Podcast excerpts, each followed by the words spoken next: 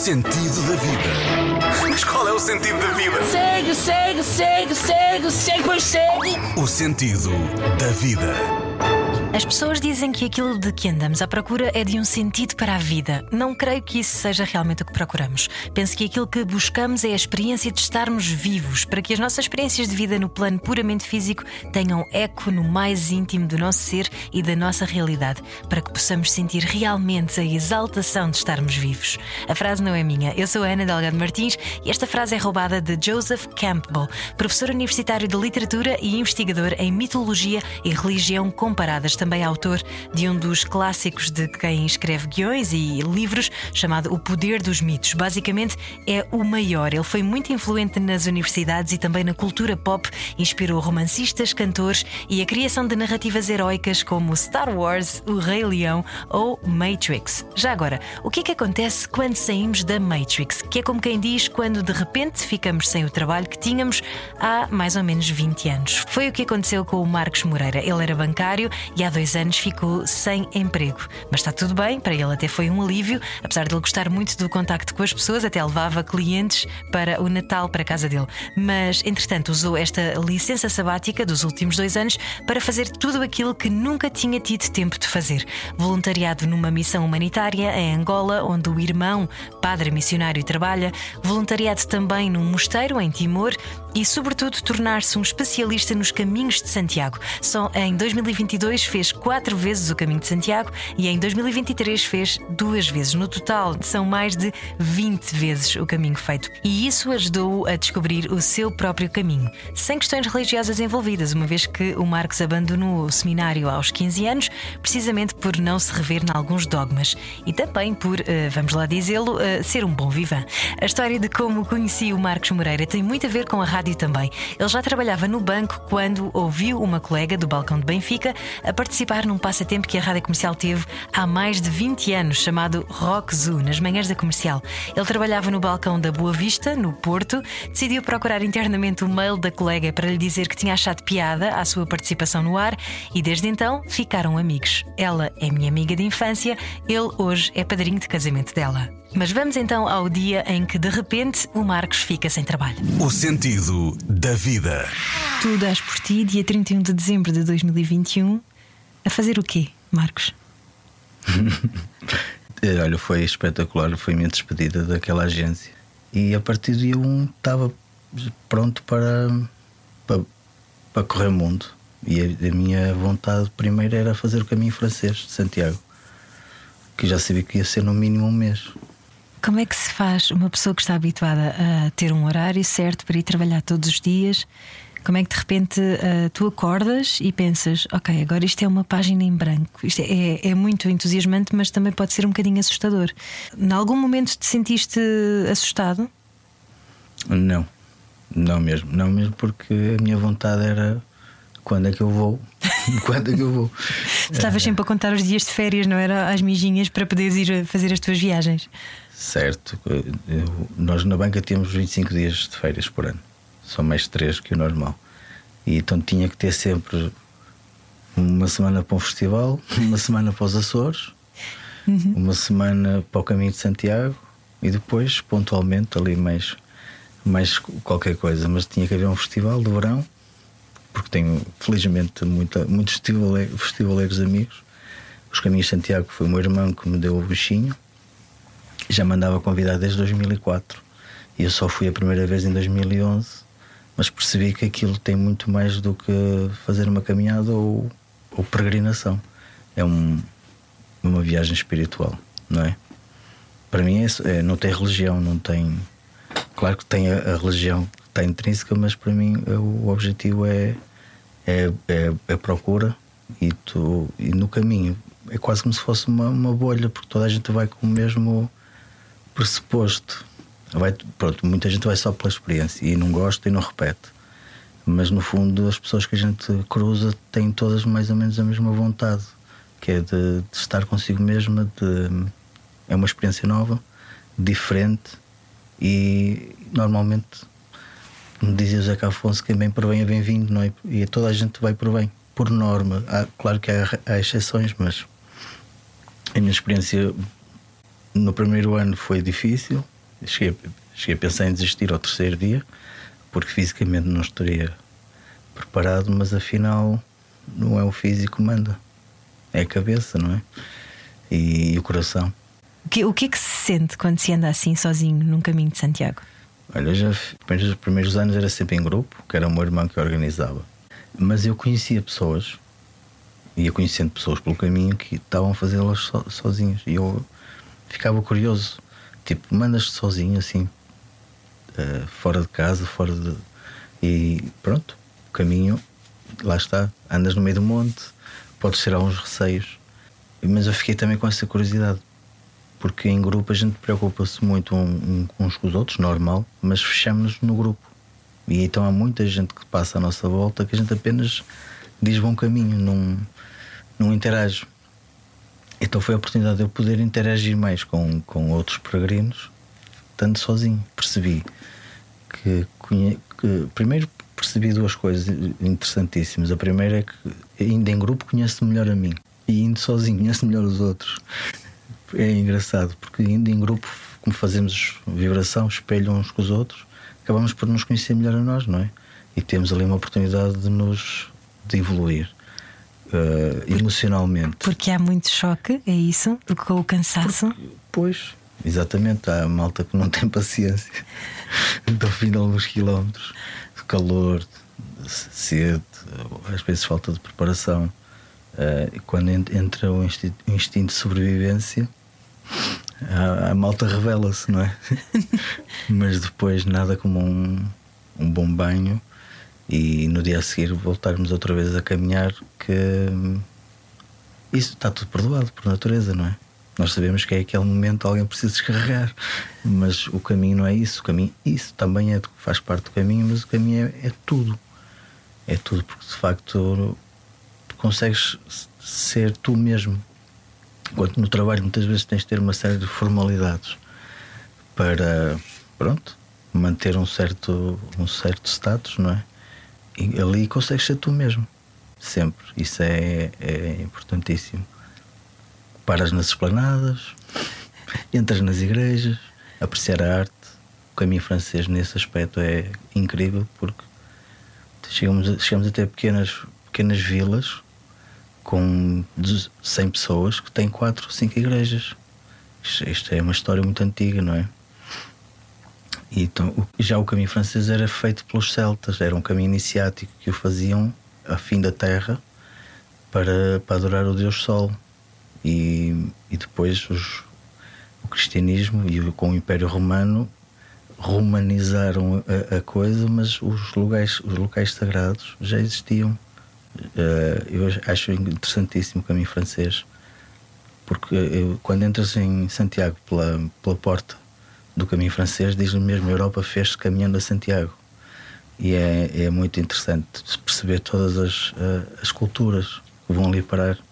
Eu comecei o caminho nos Pirineus, mas, mas eu conheci um rapaz que, quando eu comecei, ele já, já, ele já para ele era meio ainda tinha 700 e, e, quase 800 km pela frente, mas ele ainda ia a meio. Portanto, Vinha de onde? Do norte de França.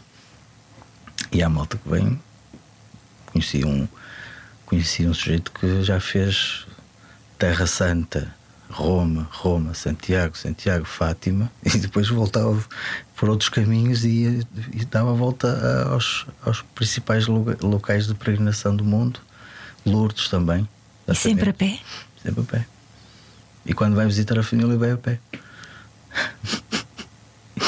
Mas isso é um tipo de vida também muito despojada, não é? De tudo.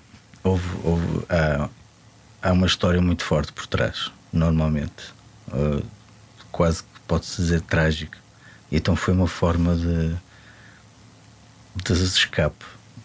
É, porque essa gente já vive no caminho há mais de 25 anos. Vivem no caminho vivem no caminho. Tem quem lhe dê dormida, tem quem lhe dê comida, tem.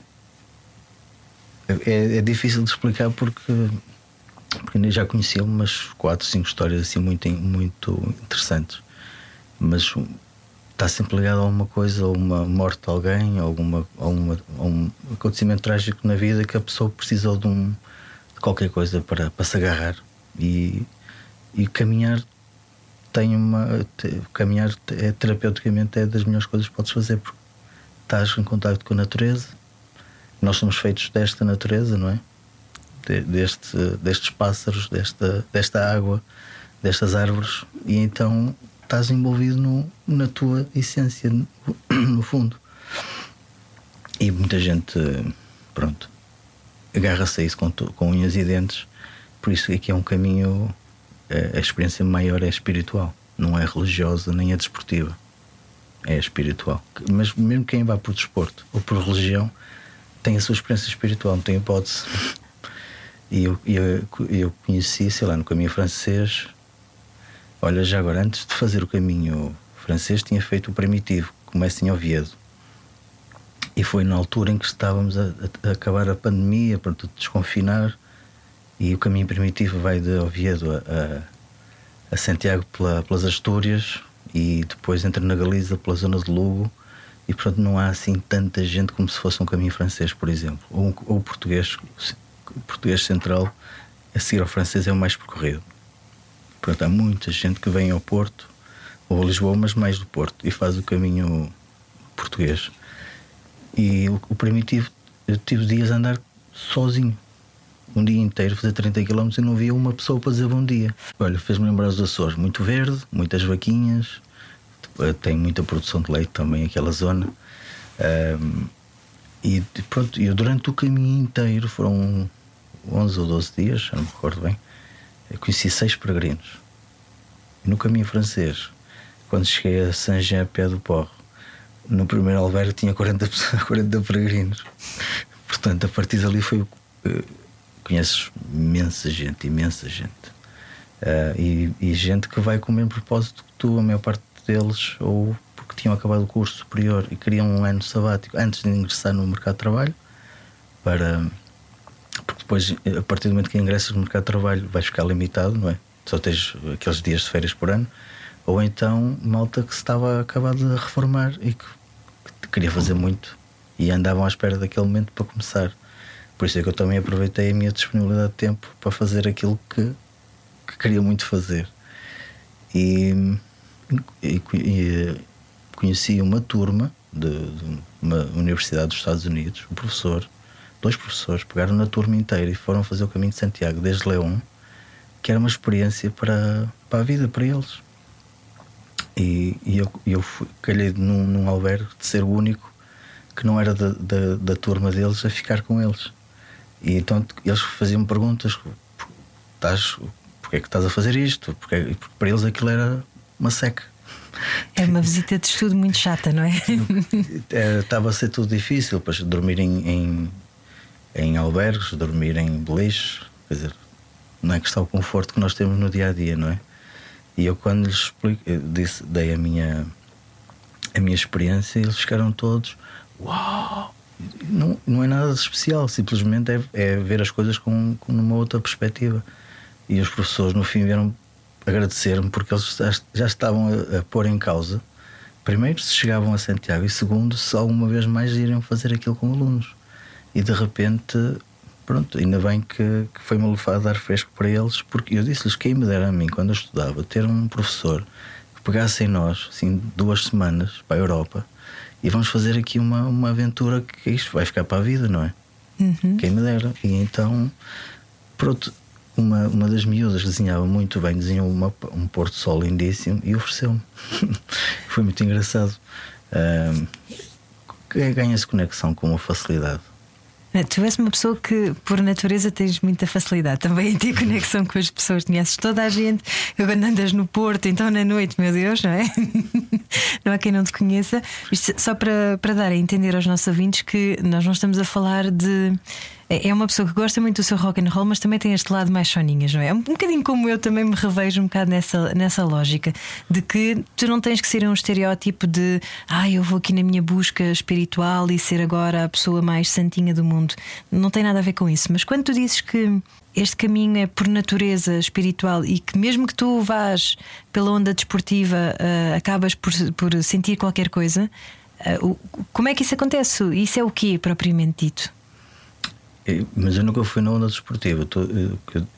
Quem for na onda desportiva ou religiosa tem que tem a espiritualidade intrínseca, não tem hipótese. Eu vou mesmo numa questão de espiritualidade porque tenho contacto com a natureza com, e com outras culturas. Uh, se reparares, é nessa perspectiva mais animista, de manhã, então. De manhã acordas e, e, e, se ainda estiver a nascer o dia, tu ouves a passarada toda, que é lindíssimo, a correr da água, os cheiros são mais intensos quando está fresco, os cheiros de, das flores, e nós somos isso. O ser humano é isso, nós somos. Isso para mim é que é o amor. É esse, esse, essa energia desse todo. E, e, pronto, e é isso. E o amor é, é que é Deus, não é?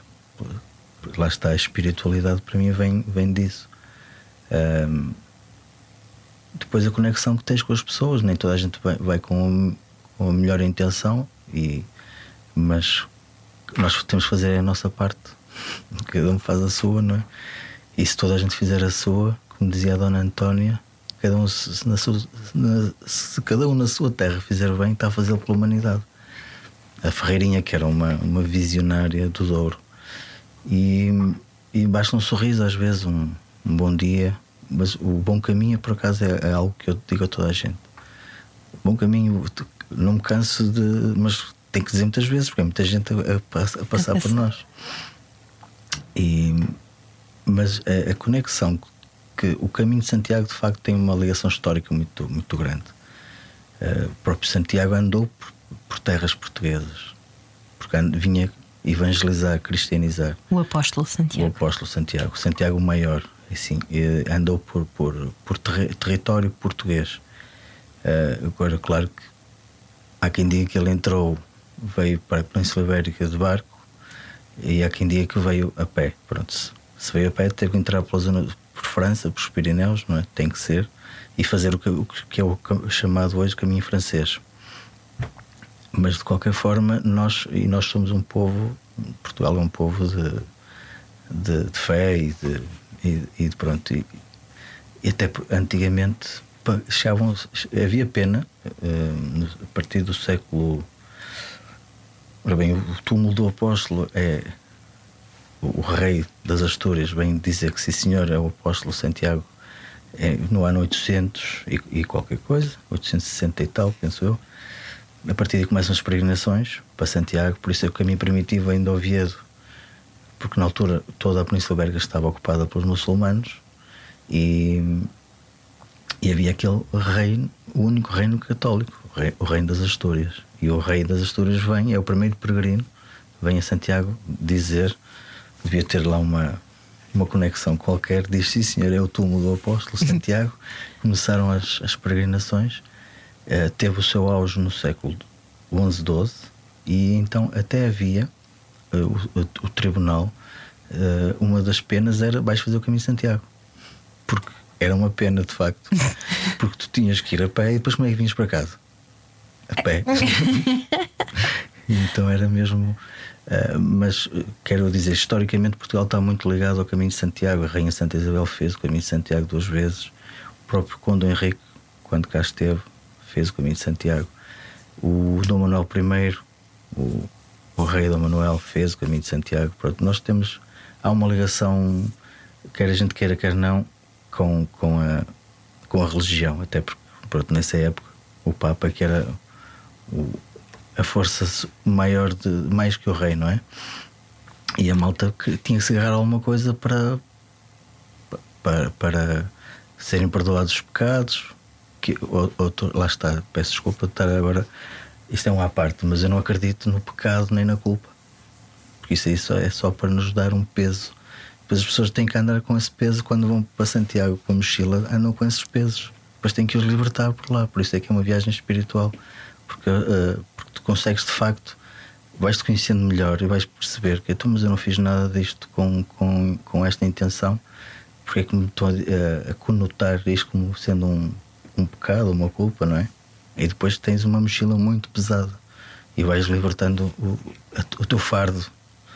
E o caminho. Eu, por exemplo, Fátima nunca, me, nunca fiz, nunca fui a Fátima a pé porque não, não me chama minimamente. Acho que não tem têm só fé, não têm espiritualidade. E, fé religiosa, não é? E aí já é, às vezes é um bocado fundamentalista. Eu, pronto, também percebo que nem toda a gente tem a mesma percepção. Eu, felizmente, cresci numa família que, que me foi incutido isso. Andei num seminário, fiz parte de grupos de jovens, eh, parte de, de inclusive de um grupo de, de voluntariado, todos ligados à igreja, e percebi aquilo que queria e que não queria, não é? Mas é engraçado Não que. fui na, na, na- na carneirada. Mas ainda assim é muito giro porque estes últimos anos que tu tomaste como ano sabático, aproveitando também a- imunização, não é? Que recebeste depois de tantos anos de trabalho, ah, conseguiste fazer isso e tirar um tempo para ti que é importantíssimo para nós também. Se calhar acertarmos as agulhas, não é? E, e sabermos o que é que queremos dali para a frente. Mas neste tempo tu também aproveitaste para dar ah, de ti. E precisamente nas missões onde o teu irmão tem alguma ligação. Foste a Angola, estiveste na, na missão, eu estive a ver fotos que tu mandaste e, e fazias um bocadinho de tudo, não é? Usaste aqueles conhecimentos do início da tua carreira de eletrotecnia e eh, foste para lá arranjar coisas e, e depois também, entretanto, foste a Timor, a outra missão. E Lá. apesar de, de estares num ambiente puramente católico, não é? Tu, tu navegas bem nesses mares, não, Posso dizer que estes missionários têm um espírito muito aberto, muito. E então não são, por exemplo, em Angola eles não fazem confissão, confissão, fazem escuta. As pessoas vão conversar, vão desabafar com o padre, o padre não diz nada. Só faz, não, portanto, não há aqui aquela, lá está, aquela conotação de vou-me confessar os meus pecados, não. As pessoas vão aliviar o, o fardo que têm do, dia a dia, tantos filhos, no- média, uma mulher com 26 anos a ter seis filhos, portanto. Portanto, e depois o, o- há- existe a poligamia, portanto, eh, para elas aquilo é, é, é difícil. Então vão, vão, vão, no fundo, desabafar apenas. Eles têm uma, uma forma de estar na vida muito, muito desempoeirada. E, e mais do que sendo religiosos, são excelentes seres humanos. Por isso enverdaram por aquela, por aquela, por aquela vocação. Não é uma profissão. E eu, eu, felizmente, eu fiz parte de um grupo de voluntariado em Santa Maria da Feira que angariavam os fundos e faziam atividades para enviar os, os voluntários para a missão, para Angola. E depois chegaram-me a perguntar se eu queria ir a Angola. E eu disse: não, mas estou na retaguarda, também, também, também estou a fazer um. contribuir para que hum, outras pessoas possam ir.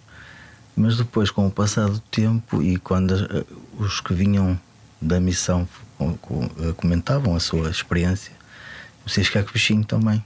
Hum, se calhar também ia. Ok, e não, é, não há limites de idade, é, desde que haja disponibilidade, então eu decidi: olha, eu também vou querer ir e vou aproveitar que isto vai me fazer bem, até para mudar aqui um bocado o paradigma das coisas. E quando decido que quero ir, entra a pandemia.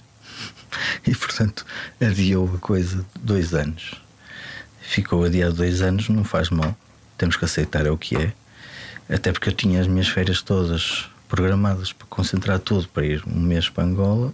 Já não foi preciso fazer isso. É? Depois já fui noutra, noutro registro eh, e decidi ir. Não, e já não fui como voluntário, porque já não fazia parte do, do grupo, mas como familiar do, do meu irmão, missionário. Disse-lhe: Olha, eu quero, quero mesmo ir ter com vocês e quero participar na vossa, da vossa missão. E ele pergunta-me: Mas o que é que tu sabes fazer? Disse: Pá, já sabes que eu desenrasco aí eletricidade eletrónica e o que for preciso, bricolagem, o que for preciso. Eu- a gente é, tem uma, uma noção básica de tudo, portanto é o, que, for- é o que for necessário. Então ele disse: Então tem aqui uma série de coisas para reparar, porque eles, a maior parte das igrejas, são no meio do, de- do nada, ou quase do nada, não tem eletricidade, então levam uma espécie de, de, de coluna sem fios, e, mas com ligação. eh, com, temos colunas maiores, com bateria, com ligação do, eh, para o microfone e, e se levam assim as missas. E então havia desse material que tava, precisava de reparação e, outros, e outras coisas que, pronto, que de facto nós cá temos eh, acesso fácil e se avariar deita fora e compra outro, não é? E ali não, ali tens que tentar reparar ao máximo, não só pelo recurso financeiro, mas ter acesso a isso, não é? Não, não vais a uma loja aqui ao lado e compras. É totalmente diferente. Então é foi dar uma nova vida a, a muito do, do, do material e, e, felizmente tudo o que foi, foi pedido foi feito. Correu bem. E saíra de manhã, de tarde, propuseram-me ir para a biblioteca para estar com as crianças e interagir com, com as crianças de forma que, que lhes pudesse incentivar a escrita, a leitura. E então percebi que havia muita gente, já com 12 anos, por exemplo, só sabiam escrever o primeiro nome, não sabiam ler, nem, sabiam escrever, pronto, e, e faziam o primeiro nome por copiar, não sabiam mesmo. Então, pronto, não quer dizer que toda a gente é assim. O país, neste, na, no que percebi a nível de educação, está, está a evoluir, mas claro, devagarinho. Já estavas também numa zona mais pequenina e isolada também, não é? Sim, era uma comunidade que se chama-se Calumbo, é que, que, as pessoas são, são excelentes, pronto, a humanidade existe. Depois, no, depois falta o resto. Viviam quase todos no, em, em, em, casas de chapas de zinco, não é? Em, numa divisão, só tem uma divisão a casa e uma divisão pode ter 15 pessoas e onde é que estão as casas de banho e, e, e a cozinha cá fora. É, não, é, não é cozinha, é uma, é uma fogueira. E lá dentro, tem, dentro das casas, tem as fossas secas, que é onde, onde pronto. Eu não entrei em nenhuma casa, fui convidado para, para, para ir a uma família e, e saíam de todo lado. As crianças saíam de todo lado, até os vizinhos iam. Pronto. É uma comunidade gigante. É pena, de facto, o, ainda hoje não haver uma, um investimento a nível de, dos governos, a nível de pelo menos de um saneamento e de ter. Eu percebo que a água é um, é um recurso escasso, mas pelo menos o básico dos básicos, pelo menos uma casa de banho, porque muita gente tem doenças gravíssimas derivadas da falta de higiene. Não há, pronto, é é cultural ainda. A África ainda, está, ainda tem muito, muito, muito lixo. Infelizmente, precisava de um investimento governamental, porque não é por falta de dinheiro, é, é saber é, é aplicá-lo. Criar infraestruturas, não é? E criar e, e reunir as sinergias, porque eu lá em Angola tive a percepção que o Ruanda, que nós conhecemos o, o passado recente do Ruanda, é muito duro, mas entretanto teve um, um rapaz novo, concorreu, ganhou as eleições e que tomou conta do país do, for, de, de ponto de dizer isto. O passado é passado, a partir de agora isto vamos, vamos ser um país totalmente diferente e inclusive está a organizar o país. Uh, plástico não entra, sacos só de papel. Pronto. Uh, Ruanda neste momento já é um exemplo para outros países da África. Eu, eu falei assim muito por alto, mas há ali uma série de medidas que, que, se calhar um pouco europeias. Eu já sei que se a gente for levar a Europa para a África, vamos torná-los mais mecanizados e não é isso. Eles são humanos e esse é o humanismo em África. Em Europa, na Europa não se, não se procria como se procria em África. Nem tanto a terra, nem tanto o mar. Mas pronto, nós sabemos que a África ainda consegue fazer a nível mundial o balanço dos, dos nascimentos. Pronto, não, não, mas o que é certo é que é uma realidade que a África precisa de ser ajudada e não ser explorada, não é? E é isso que os missionários estão lá a fazer. Não, não estão só a cristianizar, porque no fundo são missionários católicos e vão com o intuito de cristianizar, mas a, a função maior é mesmo ajudar a, a, levar esperança e levar até também, eh, como é que eu ia dizer? Ninguém nasce ensinado. Se tu chegares lá com uma ideia e disseres isto funciona e vamos todos, eh, não, não é impor, mas dizer podemos fazer isto de uma forma melhor e ganhamos todos com isto, é, estamos a acrescentar, não é? Enquanto a maior parte das multinacionais vão lá só explorar, querem lá saber em que condições é que eles vivem. É, a realidade é essa mesmo, não é? E os missionários fazem o contraponto. E portanto a minha, a minha ida lá foi. Eu ganhei muito mais, muito mais. Para mim foi uma experiência super, super enriquecedora, principalmente pelo contacto com, com as crianças. Depois de todas estas experiências e voltando também um bocadinho ao caminho de Santiago, enquanto caminhavas, tu pensavas também, então, mas afinal, para que é que isto serve? Ou qual é que é o meu próximo passo a dar? Ajudou-se de alguma maneira a perceberes o que é que tu querias Ah, fazer da sim. tua vida? Tens muito tempo, tens muito tempo a pensar, passas muito, muitas horas eh, em, em contemplação, sem dúvida. E permites-te virar para ti mesmo e dizer o que é que eu quero e o que é que eu vou fazer quando acabar isto, não é? Quando terminar o caminho, qual é o passo seguinte que eu vou dar? O que é que eu vou fazer para a minha vida, para o futuro? Eh, Porque durante uma fase grande da vida, mesmo trabalhando e tendo um emprego certo, eh, que- o que não me satisfazia, porque era a forma como se trabalhava, não é? Mas que- é certo, e, eu cheguei a pensar assim: estou aqui fechado num. Pronto, num buraco, vamos, e, e tanto ar por lá fora, eu prefiro. Então eu quero trabalhar lá fora, eu quero estar ao ar livre, quero estar em contacto com a natureza. Ah, por isso é que as férias dos Açores também são qualquer coisa de incrível, porque o contacto com a natureza é, é espetacular, é, é um paraíso. Os Açores, para quem puder ir visitar, os Açores são nove ilhas, são nove ilhas, nove, nove cantinhos incríveis e porque nos faz sentirmos mesmo parte integrante de, de- deste, deste planeta. E é um cantinho ainda muito puro a nível de, de, de, de- de infraestruturas, inclusive, ainda bem. E estás em contacto constante com a terra e com o mar. E a terra é vulcânica, portanto está, está em fervilha, não é? Então nós acabamos por fervilhar com, com aquelas pessoas que têm uma cultura e, uma, e um bem receber tão espetacular. Portanto, eu acho que se, se a gente puder escolher uma, um trabalho que tenha o contacto, eu já sei que no inverno é frio e se estiver a chover também é pior, mas nada que depois no fim um bom banho e, está tudo resolvido. Tá. Então, boa parte desse novo caminho que estás a traçar agora para a tua nova vida hum, é eh, também ajudares as pessoas a fazerem essa conexão com elas próprias. Exato. A minha, a minha, o meu próximo passo vai ser trabalhar no caminho. In- e durante isso também vou querer fazer os meus caminhos. E, e- ao, ao fazer o meu caminho, também vou ser, acabar por ser guia, não é? Poder proporcionar aos outros. Eu- sei que muita gente prefere fazer um caminho com alguém que já fez o caminho do que alguém que vá à descoberta. Porque nem toda a gente tem o mesmo espírito. Sabes que depois deste podcast vais ter muita gente a dizer eu quero fazer o caminho com o Marcos.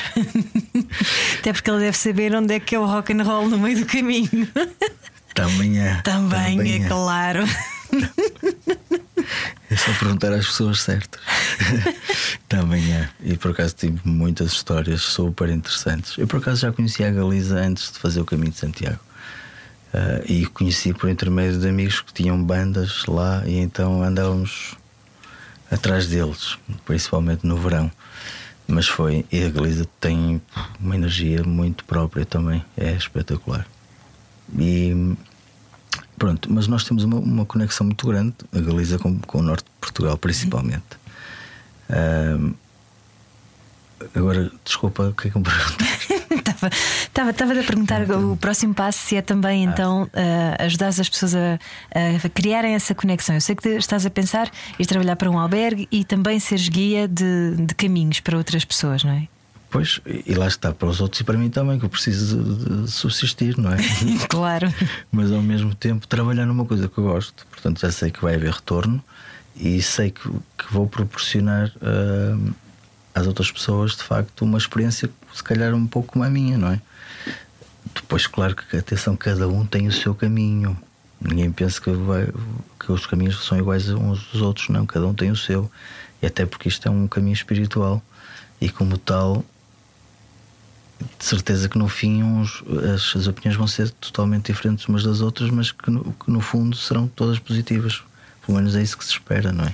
Só para esclarecer, não há só albergues no caminho, não é? Não há só, ah, os albergues são gratuitos, mas Não. não são gratuitos. Não, tem- Ah, mas é uma coisa simbólica, não é? Já não. Há, há albergues de, por donativo, mas no caminho português, por exemplo, não há praticamente não há nenhum por donativo. É, é- ou são- se forem privados, têm um- o custo a partir dos 12 euros, é porque é para dormir em beliche. Se, for, se forem públicos, é a partir de 8 euros.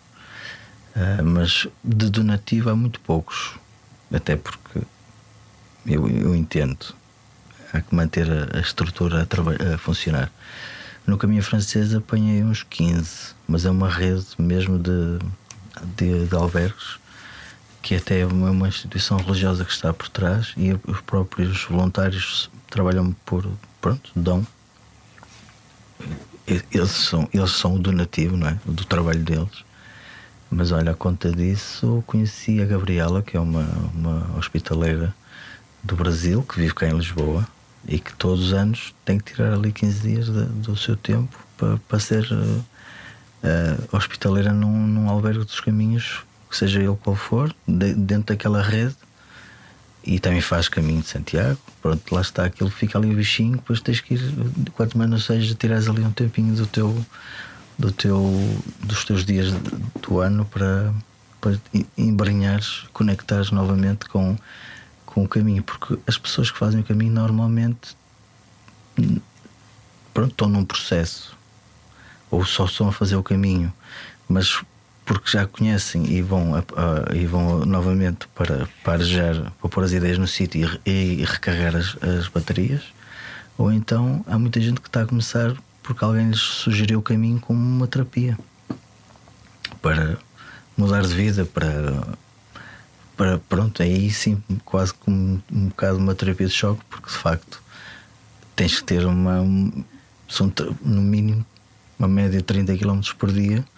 Pronto, não tem que ser 30, pode ser 20, pode, cada um tem o seu caminho, lá está, mas, mas é uma Acordar experiência. muito cedo para não apanhar muito calor, se for no verão. Se for no verão, tem que ser no nascer do sol. Mas há quem acorde bem mais cedo e anda de noite eh, para, para, para apanhar o mínimo calor possível. Eu, Por acaso, de noite não, não consigo, porque não estou a desfrutar de nada. Uhum. Estou com uma lanterna à procura do caminho. Ali deve-me ter um medo que faz favor. ali estou- no meio da não estou a ver floresta. paisagem nenhuma, só estou a ouvir. E aí nem os pássaros estou a ouvir, porque eles Uhum. só começam a cantar no nascer do sol. Então, eh, dois anos depois da tua licença sabática, eh, dois anos de busca espiritual, eh, muitos caminhos de Santiago, seis pelo menos, duas missões voluntárias em Angola e em Timor. Não falamos de Timor, mas estiveste num convento das Carmelitas, não foi? A ajudar? Clarissas. Das Clarissas, era Clarissas. Foi em Angola, conheci o Padre Brito, que é um padre do Minho, da, da zona de, de Viana do Castelo, que apoia missões. Ele próprio apoia as missões e vai ao- aos locais, no- porque podia ser mais fácil enviar o dinheiro para as missões. Ele não, vai ao local, ver as necessidades, faz ele um negócio. Se for se, eh, compra- para, para comprar o terreno, para, para conseguir falar com o construtor para fazer a obra e depois vai acompanhando à distância. Mas para fechar o negócio é ele que vai mesmo pessoalmente a Angola, a, Guiné, a Timor, mas há outros países também de, de origem de língua portuguesa. Mas pelo menos ele vai a Timor, tipo, vai numa segunda e vem numa sexta.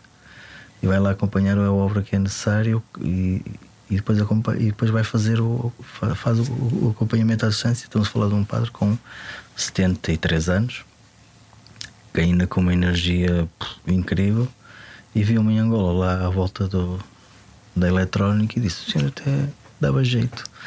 E nas- em muitas missões que eu acompanho, que, eles- que ele fica no fim do mundo, eles até têm muitas vezes os, os aparelhos, mas não sabem como é que ele funciona, ou então não há recursos, pronto, nem há mão de obra eh, qualificada ou especializada, e então ficou assim no ar. E eu disse-lhe que até gostava de ir um dia com ele ah, numa missão, e ele convidou-me para ir a Timor. Depois acabei por ir por Singapura, que não é obrigatório a vacinação. Mas o, o Padre Brito acabou por me convidar para ir com ele a Timor e ele pagou uma viagem as irmãs deram-me alojamento e alimentação e eu dei trabalho. Portanto, no fundo, tudo funciona, não é? Um, e era isso que eu te ia perguntar, que é ao fim destes dois anos de dar e, e estar só, basicamente estar só a existir, não é? E, e a, a dar-te ti, sem estar preocupado com questões um bocadinho mais mundanas. Um, o, o, que é que tu conseguiste trazer um, de toda essa busca espiritual para a tua vida e isso de alguma maneira te ajudou a encontrar o sentido da vida? Uma pergunta tão fácil. Uma pergunta tão fácil, exato. eu já estava à procura do sentido da vida há muito tempo. Eu acho que o primeiro grande choque foi quando faleceu a minha avó. Primeiro o meu avô paterno, depois a minha avó materna, e eu não estava, não sabia lidar com perder alguém importante e fiquei, confesso, fiquei um pouco perdido na, ali na maionese e foi a partir daí que comecei a procurar qual era o verdadeiro sentido da vida, que é porque é que cá andamos.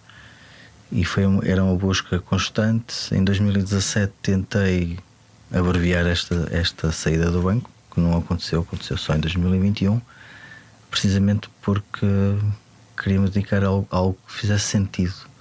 Porque este trabalho, casa, casa, trabalho, e depois temos os nossos escapes, hum, não são, não são o, o caminho não, de facto não, não são o caminho. Nós temos que trabalhar por gosto, não por obrigação. É, claro que há quem trabalhe por obrigação, mas que é muito bem remunerado. Mas nem toda a gente, muito menos neste país, tem, trabalha por obrigação muito bem remunerado.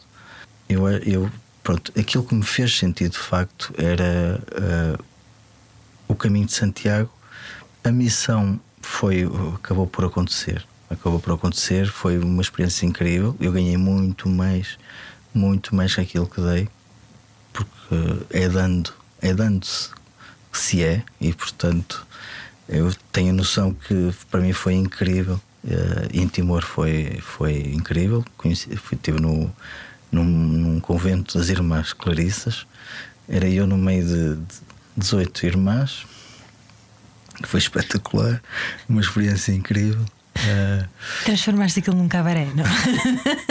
de cabaré para o convento. Estou-me a lembrar, a propósito do filme, não é? Com a, a Whoopi Goldberg. Eu, o, Só por isso é que esta referência. Elas são eu sei, e, e, e teve até piada, mas mas, mas pronto, elas levam aquilo muito a sério, muito a sério mesmo. Um, são contemplativas, só há uma irmã só que sai para ir às compras e, e praticamente tudo que é consumido lá em casa é lá produzido. Tem um terreno uh, e pronto, passam todo o tempo ou estão a cozinhar, ou estão uh, uh, no campo, ou estão a rezar. É, e, então tinha pronto, há muito, muito, muitos materiais que precisavam máquinas e, e mesmo material eletrónico precisavam de pôr a funcionar os computadores e que precisavam de pronto, que alguém lhes desse ali uma mãozita e fui eu duas semanas a Timor que foi para mim foi espetacular foi muito bem muito bem tratado. Sabes que nos conventos há, há muitos doces muitos doces conventuais eu estava sempre a comer doces pronto. É, foi, foi uma chatice pronto. Mas depois de, de, duas semanas lá, fui, tive uma semana por minha conta a conhecer o país. E foi aí que encontrei o Fernando, que é um, um português que vive em Timor há muitos anos e tem, uma, tem um espaço que se chama Da Terra, que tem um, um, um hostel em Dili e tem uma, uma casa em, em Baucau onde tem permacultura e, e, e é o maior viveiro de, de, de Timor. E ele diz que quer dar plantas a toda a gente, só quer é, é que, que, criem e podem copiá-lo à vontade. A ideia dele, eu quero é que reflorestem tudo e que plantem tudo, porque, porque Timor de facto é muito rico em, em nível de, de solo, precisa de facto desenvolvimento como toda a gente, não é? A, a guerra foi. Timor é país só desde 2002. Não é? Ainda está muito fresco uh, as feridas da guerra. Mas o Fernando é um ali um também uma, uma energia que, que também é um bocado o Padre Brito, só que o Padre Brito é mesmo pela religião e ele não, ele é pela, pela, pela natureza. E, e então toda a gente, toda a gente tem que, tem que ter moringa para fazer chá ou para, para pôr no, na, na, na, comida, mas moringa para toda a gente.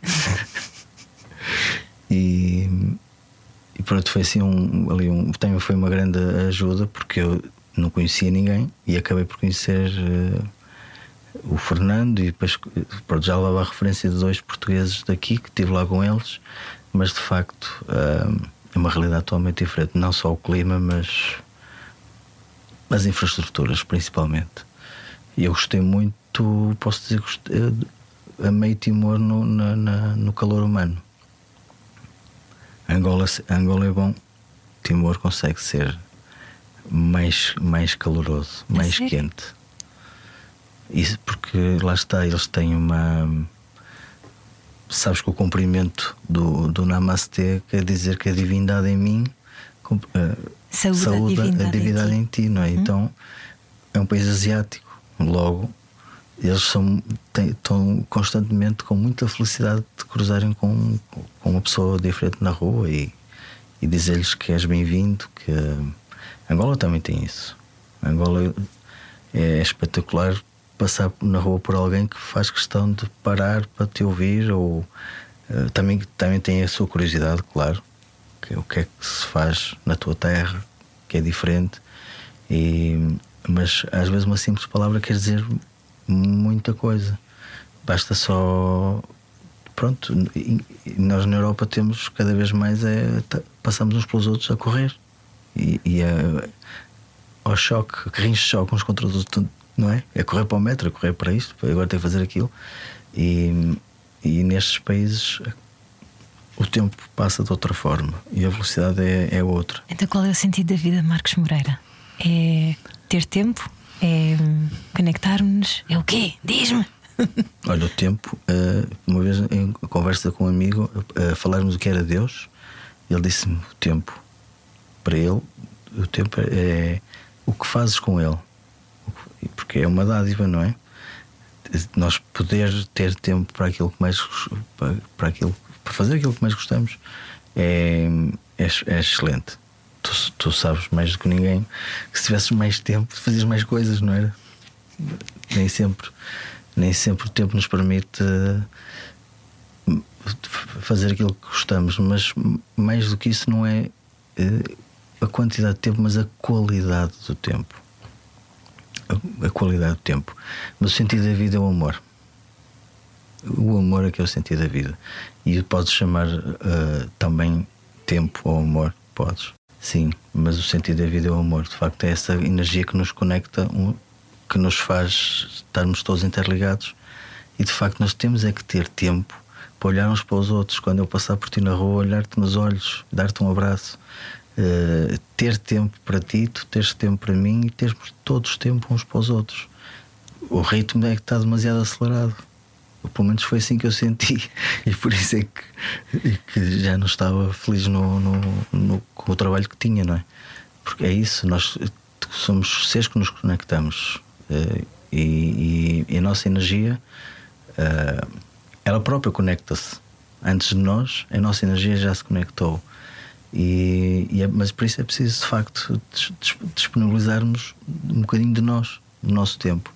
Portanto, eu não fui missionário, eu não, eu não, eu, eu não fiz nada, eu só recebi. Eu, por todo lado que vou, eu só recebo, que é, que é, que é espetacular. Portanto, eu sou um afortunado, que era isso que eu dizia. Sabes que eu aprendi muito a falar espanhol, né? eu passo tanto tempo lá fora a fazer caminhos que acabo por, por eu aprendi essa palavra com eles, afortunado. E eu, eu sou eu e acho que toda a gente tem é que explorar o, o bom que tem, porque ninguém é perfeito, não é? Olha, obrigada por teres partilhado o teu tempo comigo querido Marcos. Foi muito bom e ainda vamos fazer o caminho juntos um dia. Nós e, e eu propunha fazermos aqui uma comunidade, o sentido da vida. Uh, quem quiser pode inscrever-se, é só enviar um e-mail para sentido da vida radiocomercial.pd. Quem sabe? Imagina, fazemos aqui uma excursão, a primeira excursão do sentido da vida contigo como guia. Podia ser. E vai vir chartas do vir Dachim. O sentido da vida. Mas qual é o sentido da vida? Segue, segue, segue, pois segue. O sentido da vida.